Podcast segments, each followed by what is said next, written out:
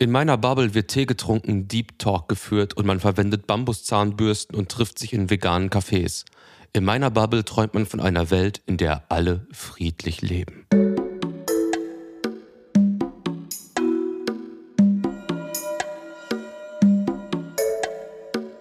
Friendly Reminder mit Carla Kaspari und Kurt Prödel. Herzlich willkommen zur Ausgabe 41 des Friendly Reminders. Hallo, liebe Carla. Hallo, lieber Kurt. Tolles Zitat. Was war das? Hallo, liebe Friendlies. Hallo, liebe Bubble. Das Zitat. In meiner Bubble wird Tee getrunken, Deep Talk geführt. Man verwendet Bambuszahnbürsten und trifft sich in veganen Cafés. In meiner Bubble träumt man von einer Welt, in der alle friedlich leben. Stammt aus einem sogenannten Reel, in dem man sehr Instagrammable, hübsche Aufnahmen beim Yoga, im Park so sieht. Es riecht auf jeden Fall alles nach so äh, Eltern mit einem äh, so äh, überdurchschnittlichem Einkommen. Und da wird so diese Realisation thematisiert, herauszufinden, vielleicht ist die Welt, in der ich lebe, gar nicht die gleiche Welt, in der alle anderen leben. Und das hat mich natürlich total zum Nachdenken angestupst. Wie sieht es bei dir da aus, Carla? Mir ist in der Zwischenzeit, in der du das uns jetzt hier schön ausgebreitet hast, ist mir eingefallen, was man in meiner Bubble macht. In meiner Bubble schickt man sich genau dieses Reel auf, einer, Metaebene und lacht, und lacht darüber und findet es irgendwie cringy in den, in den Insta-DMs. Das passiert in meiner Bubble. Ob das jetzt besser ist, das sei immer dahingestellt, ne? Das Ding ist bei sowas, ich finde, es ist immer easy, da so zynisch drüber zu sein, wenn jemand irgendwie so ein peinliches Reel macht oder so. Das ist so easy going, sich über sowas aufzuregen, über anderen Content, den Leute machen.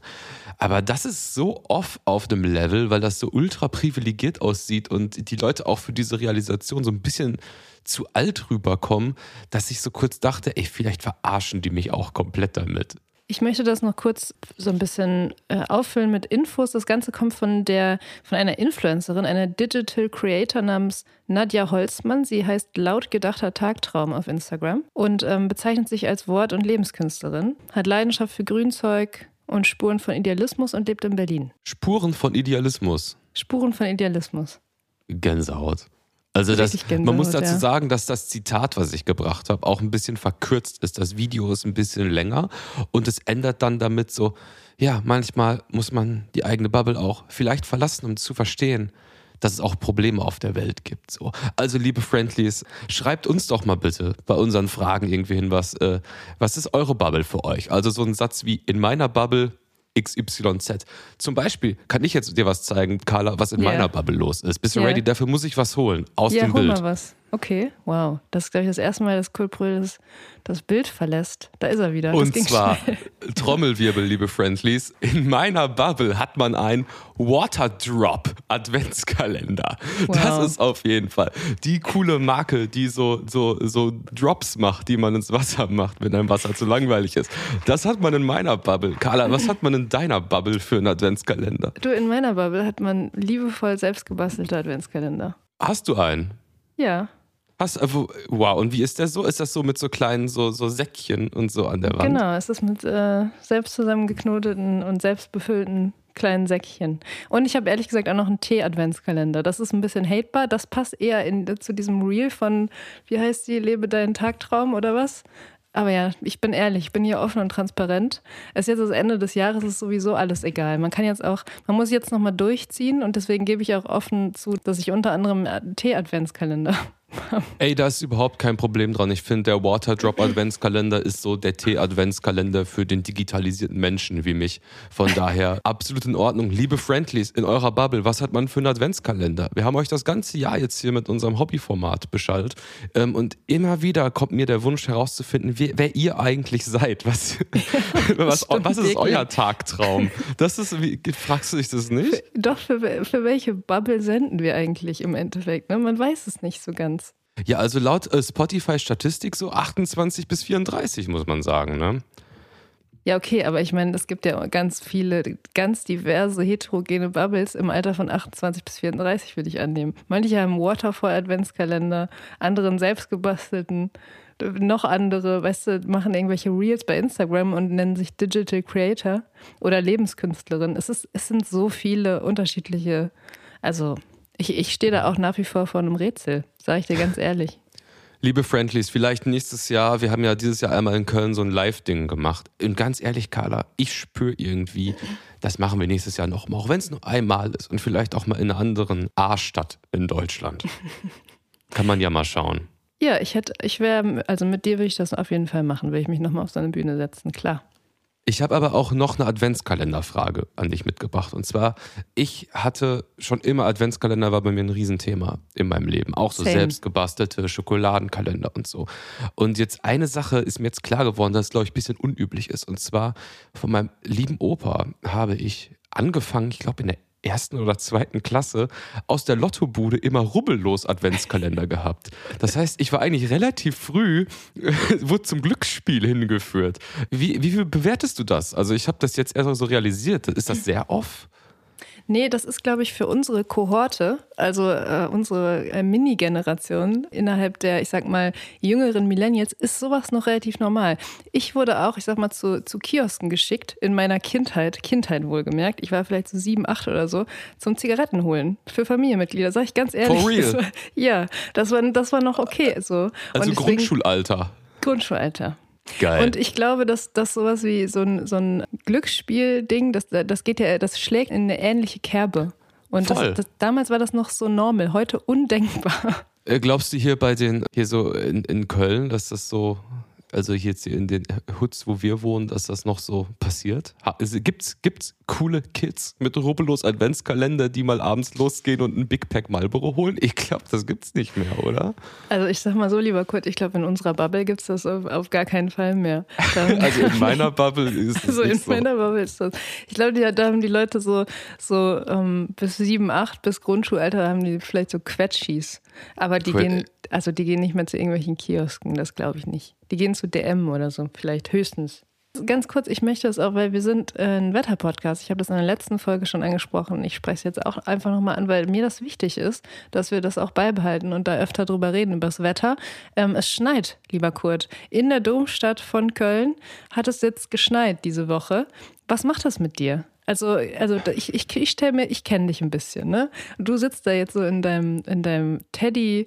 Oberteil, Jacke, Pullover, ich kann es gar nicht genau sagen. Du hast dir gerade eine zwei Meter große Blauschimmeltanne oder so geholt. Ey. Und, und bist allgemein, bist du, glaube ich, so richtig im Peak Weihnachtsmodus. Und dann schneit es auch noch. Ich meine, was ist da gerade los bei Kurt Brödel? Ey, also ich freue mich sehr über die Frage, weil es war gestern echt heftig. Es hat gestern dann so angefangen zu schneien und ich habe so ein bisschen Counter-Strike gespielt. Und dann gucke ich raus und es waren aber, du kannst das bestätigen, Schneeflocken, die man in Köln eigentlich nicht kennt. Es war so eine, es war richtiger Schnee, würde ich jetzt mal sagen. Schnee. Nicht so ein Poser-Schnee. Ja. Und ich war dann eigentlich sehr, sehr gemütlich hier, mein Baum steht, alles geil. Und dann habe ich gedacht, so, nee, das genieße ich jetzt. Und ich habe mir meine AirPods dritte Generation reingemacht. Ich habe meine Wanderschuhe rausgeholt und habe einen Schneespaziergang gemacht und habe Oh. Magic Moments von Perry Como gehört und äh, eine große Kirche fotografiert mit einem beschneiten Schneeplatz davor. Also so fucking cheesy. Und es war, es waren halt 15 Minuten, aber die tragen mich jetzt durch die ganze Woche. Warst du auch draußen? Herrlich. Ja, ich wollte ganz kurz sagen, der, der von dir benannte Song, der, der steht auch schon auf unserer Playlist, ne? die, die man sich anhören kann, abonnieren kann, wenn man dazu Lust hat. Friendly Reminder Musik. Und ich war ähm, ehrlich gesagt nicht draußen gestern, weil ich gerade erst reinkam. Also ich kam rein und dann begann es zu schneien und ich war so, ich habe Sport gemacht draußen und war dann erstmal, ich hatte keine Lust mehr rauszugehen, bin ich ganz ehrlich. Aber ich habe den Anblick natürlich von, von drinnen sehr genossen und tue es auch immer noch, weil es tatsächlich liegen geblieben ist. Und ich muss dir ehrlich sagen, ich kann mich also nicht dran erinnern, dass das die letzten Jahre mal passiert ist. Dass es in Köln so geschneit hat und dann auch so liegen geblieben ist. Es ist ein ganz neues Gefühl eigentlich. Es muss gefühlt vor acht, neun Jahren gewesen sein. Ich kann mich auch nicht dran erinnern. Tja, liebe Greta. Liebe Friendlies, wir ähm, haben immer so eine kleine Kategorie, die wir so nach unseren, unserem Smalltalk hier so anbringen in unserem Friendly Reminder. Und zwar gibt es bei Spotify so eine Interaktionsfunktion, da kann man Fragen stellen. Und ihr könnt uns da Fragen, Anmerkungen, lose Gedanken, konkrete Wünsche, alles Mögliche könnt ihr uns da lassen. Und lieber Kurt, ich würde sagen, wir gucken uns mal die Fragen zu dieser Folge an, oder? Sehr gerne und kleine Ergänzung dazu. Wir sind natürlich auch ähm, auf Apple Podcast, der Premium-Plattform, wo Klar. ihr sehr gerne uns auch eine Bewertung oder eine Frage dalassen könnt. Also wir sehen, dass ein Großteil unserer Friendlies auf Spotify hören, aber es gibt so eine kleine Bubble an straight Apple-Usern und wirklich viele Grüße an die fühle ich. Ich mache jetzt die Podcast-Kerze an. Unbedingt, unbedingt. Quisch fragt, worüber lacht ihr gern? Ich finde die Frage erstmal geil, weil worüber lacht ihr gern? Das ja, impliziert, dass es so eine Präferenz gibt, die man sich so auswählt. weißt du, was ich meine? Ja. Das Ding ist, ich lache eigentlich in, äh, so über Sachen, die dafür gemacht sind, dass man drüber lachen soll, eigentlich fast gar nicht mehr. Wie ist es bei dir? Ja, ähnlich, muss ich sagen. Also ich, es ist vielleicht auch so ein bisschen so eine slightly Berufskrankheit oder so. Ich sag mal, wenn man sich in der im, im weitesten Sinne humoristischen äh, Kulturproduktion oder Kulturindustrie so aufhält, dann, dann äh, vergeht einem das oder mir zumindest. Aber auch, auch früher war das schon, sobald ich merke, irgendwas ist dafür konstruiert, lustig zu sein, ge geht da bei mir irgendwas runter und ich, ich lache da eigentlich nicht mehr drüber oder wenn dann aus Höflichkeit. Ja, ähm, Humor hat sich bei mir auf jeden Fall, ähm, jetzt wenn man zum Beispiel auf Film bezieht, total verändert, weil ich jetzt gemerkt habe, dass ich früher war, also wir haben ja schon oft hier in diesem Podcast über, ich sag mal, so eine spätpubertär, Anfang Erwachsenes Distinktionsverhalten und über Identifikation mit Kulturprodukten und so äh, gesprochen. Und natürlich war ich mir so viel zu cool für so Mainstream-Komödien und dies, das. Aber ich bin irgendwie an so einem Punkt angekommen, dass wenn im Film irgendwer, ich sag mal, rennt und mit dem Kopf wogegen knallt, dass ich mich kaputt lache. Also ich finde so, ich kann Slapstick ist, finde ich, die einzige Form von Humor und Comedy, über die ich noch so lachen kann. Was mich gar nicht mehr juckt, ist irgendwie Wortwitz oder irgendwie sowas was Schlaues. Also so Slapstick finde ich, kann ich sehr gerne drüber lachen mittlerweile. Hast du auch so eine, so eine persönliche, ich nenne es mal, Humorevolution in deinem Leben, die du so erkennst? Ja, also ich meine, ich glaube, mein, also um ganz ehrlich zu sein, mein Humor war, glaube ich, immer schon einigermaßen braindead, muss ich ehrlich sein. Also auch schon so, dass, und das sage ich nicht, um jetzt irgendwie ähm, wow zu klingen oder so, aber ich, ich glaube wirklich, dass, es, dass ich einen extrem weirden Humor habe, der auch immer schon auf eine Art so war.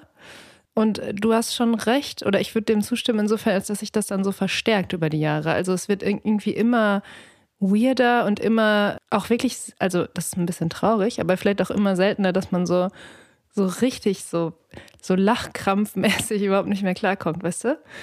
Und ähm, ich glaube, bei mir ist das, also Slapstick, klar, das ist, das löst irgendwie so einen, so einen Lachreflex aus oder so, aber was ich so, das Einzige, was ich so richtig, richtig lustig finde, ist, glaube ich, so situativer Humor. Also sowas, was man dann auch nicht nacherzählen kann oder so. Zum Beispiel, wenn so eine Person extrem lustig ist in dem, was sie sagt oder macht, aber das nicht so merkt, aber andere das irgendwie merken und dann sich aber nicht über die Person lustig gemacht wird, sondern so über diese, also wenn es sich einfach situativ überträgt, dass man dann darüber lacht, man kann es halt nicht nacherzählen. Man kann, ich kann das jetzt auch nicht irgendwie in so einen Rahmen äh, bringen oder erklären, was das genau dann bedeutet, aber vielleicht weißt du, was ich meine. Und vielleicht die Friendlies auch. Ja, ich glaube, ich weiß, worauf du abzielst. Das ist, glaube ich, im Endeffekt hat es auch voll mit der Glaubwürdigkeit und Authentizität einer Situation zu tun. Weil zum Beispiel, wo ich ab und zu total die Lachkicks habe, auch wirklich vorm Rechner alleine, ist, ich befasse mich, wie, wie die Friendlies wissen, wie du weißt, viel mit Sport, viel mit Boxsport, ja. mit Counter-Strike und verschiedenem. Und wenn mal, und ich bin aber auch so einer, ich gucke mir so richtig nischenhafte Formate mit so Interviews an. Und wenn ich, sag mal, in so einem Interview mal so eine völlig verstrickte nicht zielführende Situation zwischen zwei Menschen passiert, die sie auch hardcore missverstehen, ohne es selber zu merken. Da habe ich so eine Freude dran, weil es so echt ist, weil die, die wollen beide was Gutes in der Situation, aber es ist einfach, es funktioniert halt nicht. Und das finde ich halt irgendwie unfassbar witzig, wenn so Situationen einfach entstehen, die vielleicht auch gar keine Pointe haben. Also da passiert eigentlich nichts. Es ist nur beim Gucken so ein bisschen painful und so ein bisschen verballert. Und generell wenn man irgendwen sieht, der, ich sag mal, für irgendwas, an das er glaubt oder was weiß ich, auf einem wahnsinnig überstarken Level so kämpft, sich einsetzt und sich da so hinstellt. Ich liebe das einfach. Mich schiebt's an. Ich find's lustig, wenn auch, auch der eine Typ in der Talkshow, der auch eine Meinung hat, mit der ich null d'accord bin, der sich aber so mitten da reinsetzt und sich jetzt zwei Stunden da befeuert wird und durchzieht. Ich finde das einfach nur noch witzig und finde das irgendwie, irgendwie finde ich das geil. Weißt du, was ich meine? Ja, ja, schon. Ich finde es auch zum Beispiel, wenn man sich dann so trifft, um so einen Podcast aufzunehmen im digitalen Raum und Kurt Prüdel lockt sich ein und fängt einfach an zu Beatboxen, bevor er irgendwas anderes macht. Das ist für mich zum Beispiel auch sowas, da Heftig. Ja, Mann. Es Friendly so Reminder. Also das ist sowas, da, da geht dann bei mir irgendwas, das finde ich dann, das finde ich so, also ohne, ohne irgendeine Ebene einfach nur funny. Naja, sollen wir zur nächsten Frage kommen? Ich glaube, ich, ha, ich hätte theoretisch, das ist äh, strukturell unkonventionell, aber eigentlich habe ich zu dem Thema eine Männerbeobachtung, die tatsächlich äh, passen könnte. Ey, dann hauen wir die jetzt hier dazwischen, klar. Matthew Mockridge, Jesus, Donald Trump, Andrew Tate, Markus Lanz, Kanye West. Ich habe in Düsseldorf in einem Premium-Studio mit einem Coach trainiert. Kurz Männerbeobachtung. Und zwar, liebe Friendlies, wie ihr wisst, in meiner Männerbeobachtung geht es um äh, Männer. Und ich befasse mich mit einem neuen YouTube-Kanal, den ich absolut liebe. Und zwar heißt der Uncle Roger. Und ich bin wahrscheinlich mega late to the party, aber es ist ein Dude aus England, der Gordon Ramsay und Jamie Oliver und andere Star-Köche absolut teilweise unter der Gürtellinie in Reaction-Videos roastet, wie schlecht sie ähm, asiatische Küche interpretieren. Und es hat aber so eine gewisse man muss wirklich sagen, Brutalität und bei ihm ist auch der Vorwurf im Raum, dass er wiederum äh, Rassismen reproduziert. Es ist ein total aufgeladenes Ding. Es ist ultra erfolgreich. Ich bin wahrscheinlich mega late to the party damit. Aber liebe Friendlies und auch du, liebe Carla, mhm. ich würde mir wünschen, wenn du dir mal ein Uncle Roger Video anschaust, weil das ist schon wirklich anders. Ich meine, dass ich das kenne sogar. Ich glaube, ich kenne, ich habe so ein Video vor Augen gerade, wo, er, wo irgendwie so eine, ähm, so eine Ankatrin im weitesten Sinne, aber auf amerikanisch, wie die so Reis kocht und er so die Hände über dem Kopf zusammenschlägt und überhaupt gar nicht mehr klarkommt. Kann das so, ist so das sowas? ein orangenes Poloshirt hat er immer an. Ja, ja, das glaub, ist sein dann, Trademark. Ja, ja. Und das Ja, ja. ist, äh, also ich bin da, hab da jetzt irgendwie hunderte Videos von dem gesehen und es ist wirklich fucking, fucking gut. Und so ein bisschen, ja, das Bashing von großen TV-Köchen, hauptsächlich Köchen, ist auf jeden Fall sehr witzig. Also zum Thema Humor. Uncle Roger ist was, was mich wirklich irgendwie ganz gut abholt gerade. Liebe Friendlies, schaut euch das doch mal an. Kurz Männerbeobachtung. Liebe Carla, lieber Kurt, wie geht ihr damit um, wenn euch jemand auf der Straße nach Geld fragt? Ich muss sagen, und es ist auch wirklich kein Joke, ich werde so gut wie nie angesprochen. Also ich habe, glaube ich, irgendwie eine relativ unfreundliche Ausstrahlung, wenn ich so durch die Straße gehe. Und es ist wirklich so, ich gehe an einem Greenpeace-Stand vorbei und die halten mich nicht mehr auf. Das ist halt wirklich so, ich werde fast nirgendwo irgendwie, ich sag mal auch so Verkaufsdinger oder Leute, die Geld wollen. Ich werde, es ist kein Joke, eigentlich nicht irgendwie angesprochen. Also äh, sollte mir das zu denken geben. Ich weiß es nicht, ich bin sehr selten in der Situation. Ich habe aber auch einen sehr, ähm, sehr, sehr schnellen Gang und Kann ich bestätigen. Ja. Ja, und ich meine, ich, also bei mir ist genau das Gegenteil. Ich werde immer angesprochen. Ich werde von sämtlichen. Ist das so? Ja, wirklich. Von sämtlichen Greenpeace-Ständen und irgendwelche, also immer. Ich muss immer, ich gehe so Bögen um die Leute herum. Und ja, ich meine, dass es wirklich immer mehr Leute werden, die einen dann auf Geld und sowas ansprechen. Das zeugt natürlich von, von einer absoluten Misslage. Und ich würde die natürlich auch gerne beheben, aber das kann ich nicht mit meinem, mit meinem privaten Kleingeld machen. Und ähm, ja, so das ist ein bisschen. Es ist irgendwie hart, so darüber zu sprechen, ne? aber ich finde, man muss auch ehrlich sein. Also unabhängig davon, äh, vom Menschen, die nach Geld fragen, finde ich, äh, wenn ich jetzt Bürgermeister wäre einer Stadt. Und ich meine, ausgenommen Menschen, die wirklich nach ähm, Geld fragen, die bedürftig danach sind. Ich würde es Real Talk verbieten, dass irgendwie in der Innenstadt Stände aufgebaut werden können, wo Leute in irgendeiner Form einen Vertragsabschluss, sei es Greenpeace oder whatever ist, zu machen. Ich finde, im öffentlichen Raum ungefragt angesprochen zu werden. Und ich nehme jetzt Menschen daraus, denen man irgendwie sozial auf irgendeine Art helfen kann, sondern irgendwas, was in irgendeiner Form so Leute einfach anspricht. Ich, ich hasse das. Ja, ich auch.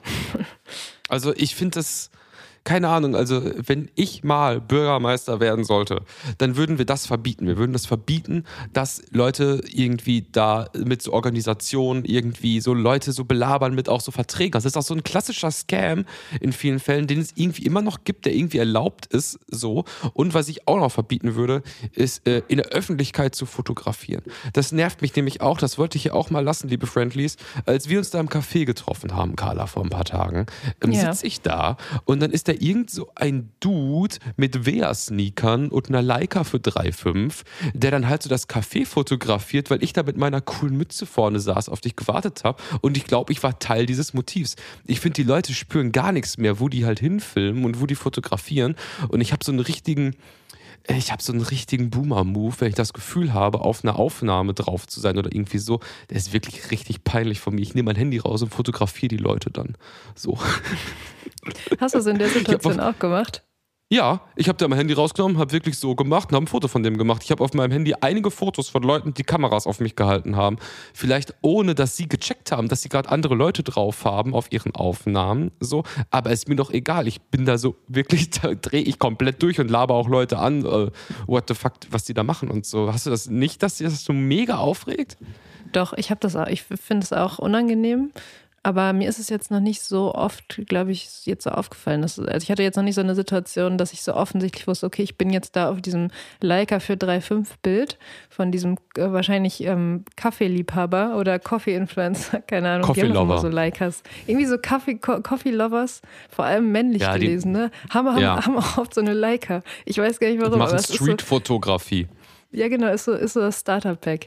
Naja, Ja. aber das ist mir jetzt so irgendwie noch nicht aufgefallen. Und, ähm, aber ich finde es auch extrem unangenehm. Und ich, ähm, ich hatte letztens eine Diskussion auch darüber, ob man überhaupt Leute fotografieren darf im öffentlichen Raum. Ne? Die Person, mit der ich da diskutiert habe, die war der Meinung, dass man das überhaupt nicht darf. Also gar nicht. Und ich finde, in Ausnahmefällen darf man das schon. Also zum Beispiel, wenn es so irgendwas, so ein, ich sag mal, aus einer künstlerischen Perspektive, also irgendwie sowas Ästhetisches hat. Ich finde, das Gesicht soll, darf man nie erkennen, auf gar keinen Fall. Aber so von hinten oder sowas finde ich nicht so schlimm. Ja, Kommt ich aber glaub, auf den einzelnen Einzelfall an, auf jeden Fall. Ist im Einzelfall zu entscheiden. Ja, also wenn die Person nicht erkennbar ist, ist es auf jeden Fall erstmal auch was anderes. Aber es macht dann in der Situation, weißt du ja nicht genau, wie der Bildausschnitt ist, wenn du frontal fotografiert wirst. Ich finde jetzt so von hinten Leute auf einer Parkbank fotografieren, finde ich, wenn ich jemanden sehen würde, der das macht, finde ich super creepy. Das würde ich körperlich gar nicht schaffen, vom unangenehmen Gefühl her, Leute Ja. so zu stalken wie so ein Paparazzi, aber dann halt so Normies zu fotografieren, weil man jetzt glaubt, dass man auf seinem Flickr irgendwie zwei Faves bekommt. Fühle ich im Minusbereich, finde ich aber okay. Aber Leute, die dann wirklich so Streetfotografie, Leute, die irgendwie an einem Brunnen sitzen, mit Gesicht fotografieren, ich schwör's dir, wenn es von mir Fotos geben würde, die ich finden würde auf dem Streetfotografie-Blog, no joke, ich würde das sofort Anklage. abmahnen. Nee, ich Ja. würde das sofort abmahnen. Ich wirklich auch 0,0% Humor. Also meine Vermutung, lieber Kurt, ist, dass dieser Leica Coffee Lover da vor dem Café, dass das eigentlich ein Paparazzi war. Und der war Ja. auf der Suche nach, nach, nach Kurt Frödel und hat dich in der Situation einfach auf, auf heißer Coffee-Lover-Art erwischt. So, das ist, das ist die Situation, das erklärt alles. Ich gucke jetzt mal bei Shutterstock, ob ich das finde. Ja, lieber Kurt, es sind in der letzten Woche oder in den letzten zwei Wochen, während der letzten zwei Wochen, sind zwei Dokus ähm, veröffentlicht worden. Einerseits die Echt-Doku, also eine Dokumentation über die Pop-Rock-Band der 90er, würde ich sagen. 90er und Nuller Jahre. Echt und die sogenannte Viva-Story. Zu geil für diese Welt heißt die Doku. Und es ist eine Fernsehgeschichte über Fernsehgeschichte. Hast du von diesen beiden Veröffentlichungen mitbekommen? Von Viva habe ich nur so minimal mitbekommen, aber die Echt-Doku habe ich mir komplett neigefahren. Komplett neigefahren. Und wie war, wie war dein Feeling dabei? Was, wie, wie findest du die? Ich fand es wirklich absolut mega. Wahrscheinlich sind wir auch late to the party, damit, dass wir jetzt drüber sprechen. Aber ganz kurz an alle Friendlies, die es noch nicht gesehen haben, wirklich sehr zu empfehlen. Unfassbar gut gemacht, sehr gut nacherzählt und einfach ein, ich sag mal, in Anführungszeichen authentisches Gefühl im Vergleich zu ähm, ja, selbstproduzierten Hochglanzdokumentationen über Prince Harry oder äh, was war Pamela Anderson oder whatever, die so wie Werbefilme für die Person werden, wirken und so deren Leben zur eigenen Heldengeschichte machen, ist das wirklich eine ja, eine Doku, die auf jeden Fall auch Sachen drin hat, wo ich denke, oh, wenn man jetzt perfekt rüberkommen möchte, würde man das nicht da drin lassen. Und das fand ich sehr respektabel, sehr gut. Und für alle, ich sag mal, alternden Millennials gibt es da auf jeden Fall auch noch mal so ein Touch Nostalgie, der einen auf jeden Fall ins neue Jahr katapultiert. Werbeblock Ende. Ja, weiß nicht, ich würde da gerne nicht nur Werbung für machen, sondern auch ein bisschen drüber reden, weil ich habe das auch gesehen, zumindest habe ich jetzt die ersten anderthalb Folgen gesehen. Und ich bin nicht so vom Hocker gehauen wie du, muss ich ganz ehrlich sagen. Ich mhm. finde das auch, also ich kann, ich muss erstens dazu sagen, dass ich die Band nie verfolgt habe. Also das war so ein bisschen gefühlt vor meiner eigenen Musikhör- Hörerinnen-Karriere. Aber also, same, same bei mir, ja. Ja, und ich, ich finde schon auch, also ich meine, dieses ganze Material, was sie da mit ihrer bandeigenen Kamera so mitgefilmt haben, es, war, es liegt ja irgendwie auf der Hand, dass es in irgendeiner Form verwurstet werden muss. Ich finde aber dieses, ähm, was du gesagt hast mit Authentizität und dass es so ein bisschen gegen den Strom schwimmt von so Hochglanz-Dokus oder so, und, und sich selber irgendwie nicht so als Helden darstellen, das finde ich überhaupt nicht, weil ich finde, diese, diese Erzählstimme von Kim Frank ist ähm, absolut pathosgeladen und äh, sich selbst als Helden darstellend. Also das so. Und ich meine, Authentizität ist ja eigentlich das neue Hochglanz. Von daher würde ich da schon mal entgegensprechen. Und also ich finde es entertaining, man kann sich das vorher angucken und ich werde wahrscheinlich auch den, den letzten Teil, die letzten anderthalb Teile mir auch noch anschauen. Aber ich finde es schon teilweise sehr sehr einfach unruhig durch dieses ganze DIY-Material und eben auch so dann, dann so konterkariert durch mit diese, diese, diese getragene Stimme, die er so die ganze Zeit hat und so ein bisschen, ja. Das klingt nach einer 5 von 10 Sterne von dir. Ja, ich meine, ich habe es noch nicht zu Ende gesehen. Ich, das würde ich dir nämlich sehr empfehlen, weil ich yeah. würde sagen, so die schwächste Folge war wahrscheinlich die erste. Ja, okay, gut, weil das ist so die, die ich jetzt gerade auch so sehr präsent habe. Und das war ja auch die, ich sag mal, der, der, der Anfang dieser Narration, die kleine Band, äh, die auf die große Reise geht. Das ist ja dann nur der, ist ja nur der erste Akt der ganzen Geschichte. Ich verstehe die Grundmachart, die Verbindung von äh, verwackeltem, selbstgefilmtem Material mit einer, ich sag mal, ja, wenn man da so ernsthaft drüber erzählt unter so einem Material, das wirkt halt alles, es macht halt ein Spannungsfeld irgendwie auf, so ein Material nachzuerzählen.